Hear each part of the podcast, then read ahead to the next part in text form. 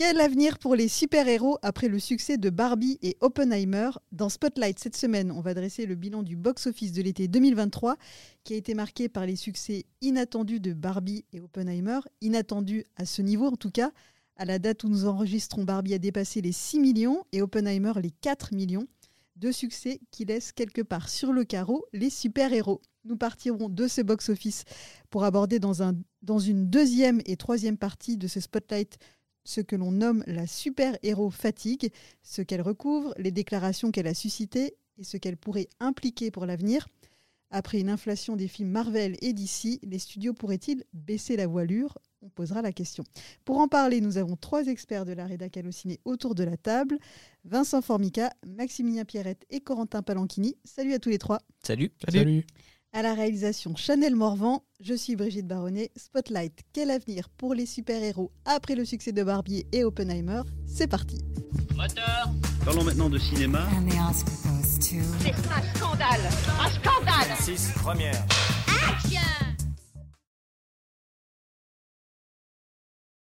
Qui aurait misé sur Barbie et Oppenheimer, Barbenheimer comme on les nomme, à la tête du box-office estival. C'est une surprise que les deux films soient aussi bien placés et, et résister à tous ces films, fédérer un si large public, devançant notamment Tom Cruise, qui était imbattable l'année dernière avec Top Gun 2, et donc Mission Impossible cette année, Mission Impossible numéro 7, ou encore Élémentaire, le film de Pixar qui a certes très bien marché, mais peut-être pas à la hauteur de ce qui était espéré. Euh, Indiana Jones 5 non plus, euh, voilà, il aurait pu euh, faire mieux, je pense que les, les, attentes étaient plus fortes. Alors faisons un tour de table, voilà, j'ai un peu débroussaillé tout ça, mais qu'est-ce que ça vous inspire, ce box-office? Est-ce que vous aussi, vous êtes surpris euh, par Barbie et Oppenheimer? Si vous aviez euh, fait des paris, euh, misé de l'argent, est-ce que vous auriez fait fortune ou pas? Moi, il faut surtout pas me demander. J'avais ouais, dit que j'avais prédit que Top Gun 2 ferait un four, donc faut surtout pas me demander les, les box-office. Mais moi, je me souviens, moi, j'avais j'avais pu voir en fait les trois gros films de l'été avant leur sortie, donc c'est-à-dire Mission Impossible, Oppenheimer et Barbie. Et j'en étais sorti en me disant, bah Mission Impossible, c'est vraiment, il a toutes les qualités du toutes les qualités du blockbuster estival et en plus au-delà d'être d'être bien fait de s'appuyer sur Laura Tom Cruise et donc le succès de, Top Gun donc je me suis dit je pense que là il part en roue arrière sur euh, sur l'autoroute du plus gros succès de l'été. Vraiment il avait enfin dans une année normale entre guillemets c'est-à-dire une année euh, une année euh, plus lisible que celle-ci je pense que c'était le cas. Et après, Oppenheimer, j'en suis sorti en me disant, je trouve le film super, mais ça va se planter, parce que c'est quand même un film qui dure 3 heures, où ce sont beaucoup des gens qui parlent dans des bureaux, dans des cours d'audience, dans des labos. Ouais, c'est austère. Ouais. Et c'est un film anti-américain, donc aux États-Unis c'était mal barré. Enfin, c'est un, un, film en fait que tu te dis, tu le sors à l'automne, ça a peut-être plus de chances de marcher. Et Barbie, pareil, je me suis dit c'est super sympa, c'est vraiment cool, mais à qui ça s'adresse vraiment? Parce que c'est pas vraiment pour les enfants, c'est un humour très euh, new-yorkais, donc en France potentiellement ça n'intéressera que le public parisien. Euh, ça risque de bien démarrer, mais peut-être qu'après les, le bouche-oreille va pas être aussi bon que ça. Donc, euh... Et puis ce qui était étrange, c'est que ce film a été un peu euh, caché entre guillemets. Il n'a pas été montré en avant-première. Pour ces raisons-là, exactement. En fait, c'est que pour en avoir discuté avec les gens de, de, chez Warner, justement, en fait, ils étaient un peu inquiets de la réception et de la longévité du film. Ils disaient, en fait, on, les prédictions étaient très bonnes pour le film. Ça disait, ça va démarrer à plus de 100 millions de dollars de, de recettes, ce qui est plus ou moins l'équivalent du budget du film, donc ce qui est, ce qui est très bien. Mais après, qu'est-ce que qu'est-ce que ça va donner? Et donc voilà, en fait, donc tu disais bah oui, bah Tom Cruise, euh, là, il est, euh, bah, il va peut-être presque être seul au monde. Et en fait, pas du tout. Et en fait, de voir que les films se maintiennent aussi bien, et je suis presque plus surpris par le succès d'Oppenheimer que celui de Barbie, parce que vraiment, Oppenheimer te dire un film pareil mmh. Qui normalement va finir autour de 950 millions de dollars dans le monde, qui à l'échelle de la carrière de Christopher Nolan, en fait, il y a juste les deux suites de Batman qui ont fait mieux. C'est-à-dire deux films qui déjà étaient, marqués quelque part. C'est-à-dire qu'en fait, c'était plus des films Batman que des films de Christopher Nolan. Et en plus, il se trouve que le succès de, de Dark Knight a entraîné celui de Dark Knight Rises, donc il y a eu un effet boule de neige. Là, te dire qu'en fait, il a fait mieux que Inception, qui est l'un de ses films les plus populaires et qui était beaucoup plus un blockbuster à l'époque. Je, enfin, je sais pas qui vraiment avait parié que ça, se produirait à ce point. C'est vrai que c'est historique parce que les trois premiers de l'année 2023 dans le monde, c'est Barbie, Super Mario et, Oppenheimer. Euh, si on nous avait dit euh, ces trois-là seront les trois premiers, euh, il y a même un an, je dirais, on n'y aurait pas cru. On, aurait dit bah c'est pas possible, il y aura obligatoirement un Marvel dedans. Ah ouais, comme, comme chaque année. Et puis en plus, ce qui, euh, ce qui faisait qu'on avait du mal à croire que Barbie et Oppenheimer allaient cartonner à ce point, c'est qu'ils sortaient l'un en face de l'autre. C'est qu'en fait, ça a fait marrer les réseaux sociaux pendant un an. Donc avec le phénomène Barbenheimer, tu sens que ça a fait flipper les studios dans le mois qui a précédé la, sortie en salle, puisque au bout d'un moment, tu commences à parler de box-office et donc de recettes et donc potentiellement d'échecs. Donc ça a été un peu compliqué. Et en fait, c'est euh, moi, je pense que les deux films se sont tirés vers le haut, que l'espèce de promotion un peu commune qui, euh, qui a été faite, puisqu'en fait, chaque équipe joue un petit peu le jeu, parlait de, parlait de l'autre. En fait, les deux films se sont tirés vers le haut, sachant que ce sont deux films qui sont complémentaires. C'est pas deux films de super-héros qui sont sortis face à face et où tu te dis, bah ouais, bah c'est le même créneau, ils vont forcément se marcher sur les pieds. Là, en fait, tu pouvais bah, être plus pour Barbie ou plus pour Oppenheimer, mais beaucoup de gens, en fait, sont allés voir les deux. Et en fait, je pense que vraiment, la sortie conjointe, ça a été bénéfique pour le cinéma en général, plus que pour un film ou pour l'autre. Et puis euh, peut-être aussi euh, par la qualité des films, parce que aussi euh, les, les, les, films ont plu, enfin, c'est qu'on soit à, fond dedans ou moins à fond dedans, c'est quand même des films bien faits. c'est des films grand public, enfin Oppenheimer pas trop, mais disons qui ont un sujet en tout cas qui parle à tout le monde une fois qu'on le connaît. Donc je trouve quand même qu'ils ont cherché à ils ont cherché à ouvrir la porte et effectivement, les gens qui sont allés, le bouche à oreille a été bon. Donc les gens qui sont allés voir euh, Barbie sans, en s'en foutant d'Oppenheimer ont entendu des bons trucs et se sont dit on a passé un bon moment au cinéma et si on n'y retournait pas euh, voilà, pour voir l'autre film du moment. Et puis euh, avec le, tout le, comme tu disais Max, le, le, barouf autour de Barbenheimer, ils se sont dit bah on va peut-être aller voir les deux pour voir lequel est le meilleur ou le voilà. Il y a eu un peu ce côté un peu quand. Il faut qu'on ait vu les deux pour se faire un avis quoi. Et ça, ça a vraiment aussi, je pense, joué sur les entrées. Euh, ça, plus la, faible, qualité des gros films qu'il y avait à côté, ou, bien le fait que juste, ils étaient un peu moins bons. Euh, par exemple, Mission Impossible, je, l'ai trouvé moi un peu moins bon que celui d'avant, et peut-être que les gens, bon, bah, le bouche à oreille a peut-être été moins positif que sur ces deux nouveautés-là, qui, euh, comme on le disait, sont des outsiders et qui, du coup, attire un peu plus parce qu'on se dit ah tiens il y a un truc nouveau là même si Barbie tout le monde connaît et, que la bombe atomique tout le monde connaît euh, tu te dis mm. bah ouais je sais pas ça change quoi et, encore même Mission Impossible ça avait démarré assez mollement par rapport à ce que tu pouvais espérer par rapport au démarrage de Top Gun donc tu sentais déjà qu'il y avait un truc euh, un engouement qui était peut-être un peu moindre et peut-être mm. qu'il a pu jouer aussi pour euh, Barbie ou pour, ou pour Oppenheimer c'est qu'en fait tu vas au cinéma bah, ta séance de l'un des deux films est complète et tu vois que les séances de l'autre film sont complètes aussi. Tu te dis, il y a peut-être un truc quand même que vraiment, euh, sur la première semaine, ça a été euh, tous les soirs dans les grands cinémas parisiens, notamment euh, l'UGC Léal.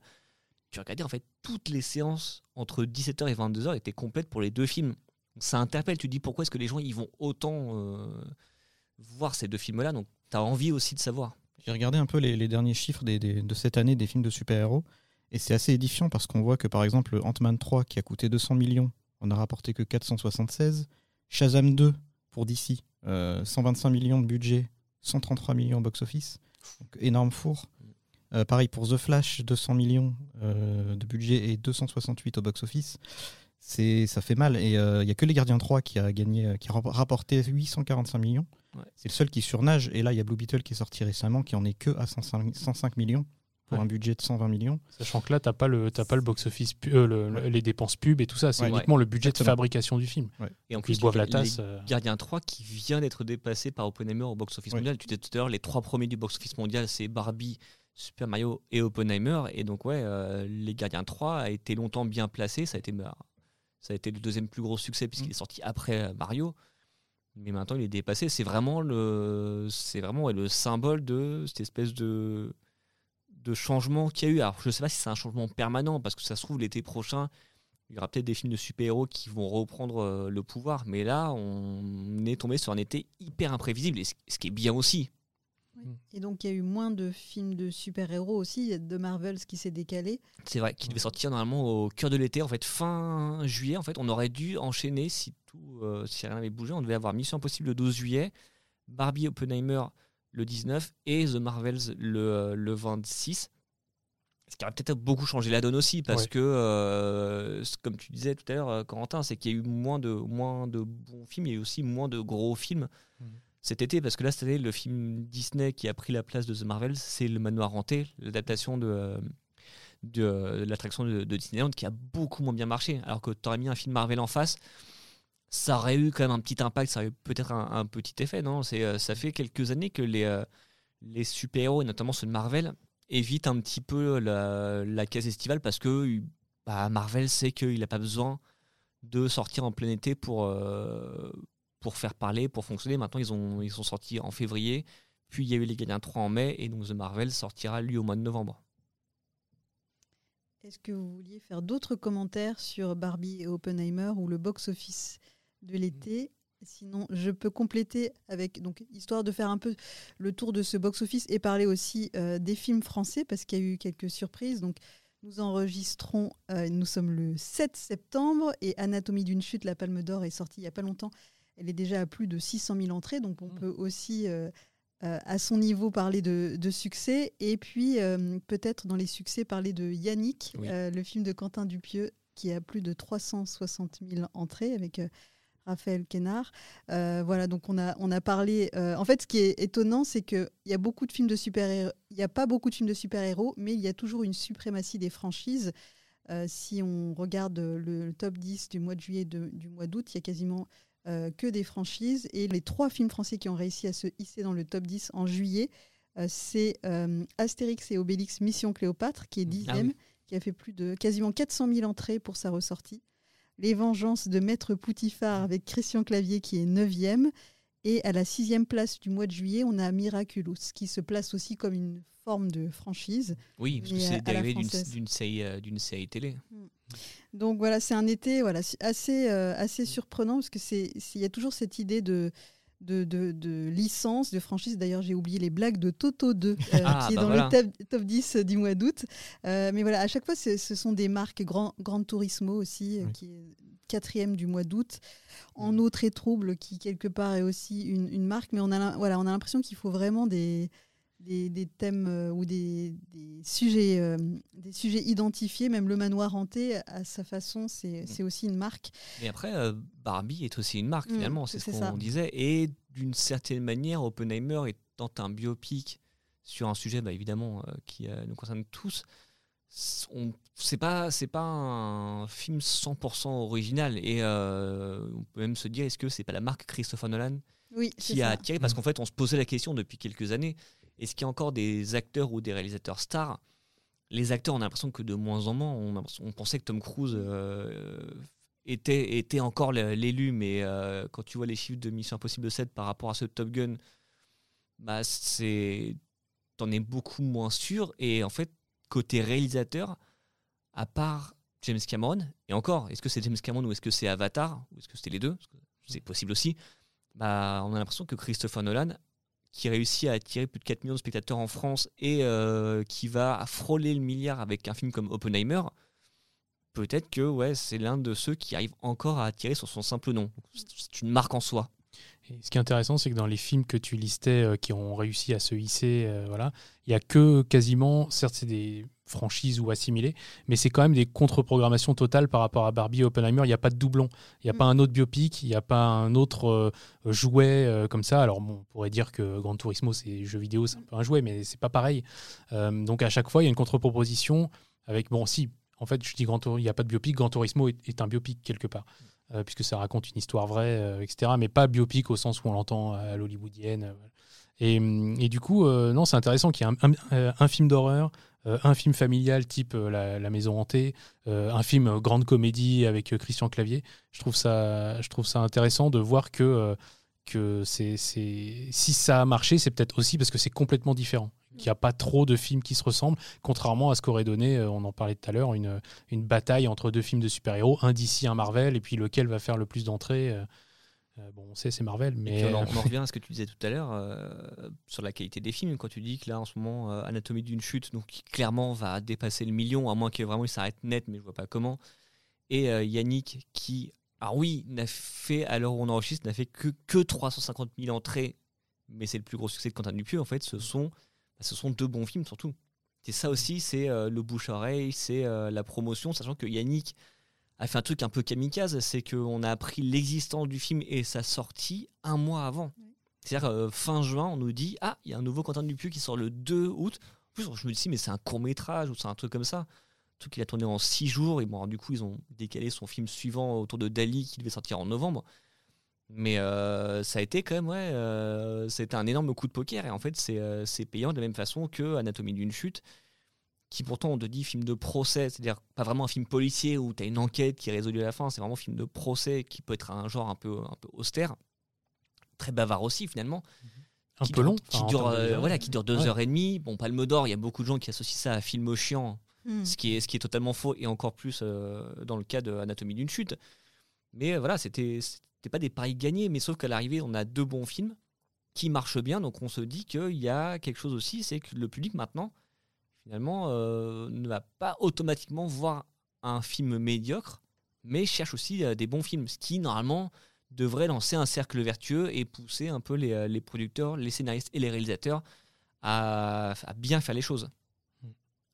Donc si on doit résumer, la suprématie de Barbie et Oppenheimer, une grande diversité dans les films représentés, mais avant tout des franchises ou des marques. Peu de films français, mais quand même des nouvelles réjouissantes, puisqu'il peut y avoir des surprises comme Yannick, comme on l'évoquait, et Anatomie d'une chute, qui va tout droit vers le million, qui sera donc le plus grand succès de sa réalisatrice Justine Trier, qui avait quand même déjà connu un beau succès avec Victoria, qui avait, qui avait fait également plus de 600 000 entrées il y a quelques années avec euh, Virginie Efira et Vincent Lacoste au casting. Spotlight se poursuit la semaine prochaine pour évoquer ce que l'on nomme la super-héros fatigue. Merci Vincent Formica, Maximilien Pierrette et Corentin Palanchini. Merci. Merci à Chanel Morvan à la réalisation. À la semaine prochaine pour la suite de ce Spotlight. Salut Salut. Salut. Allociné,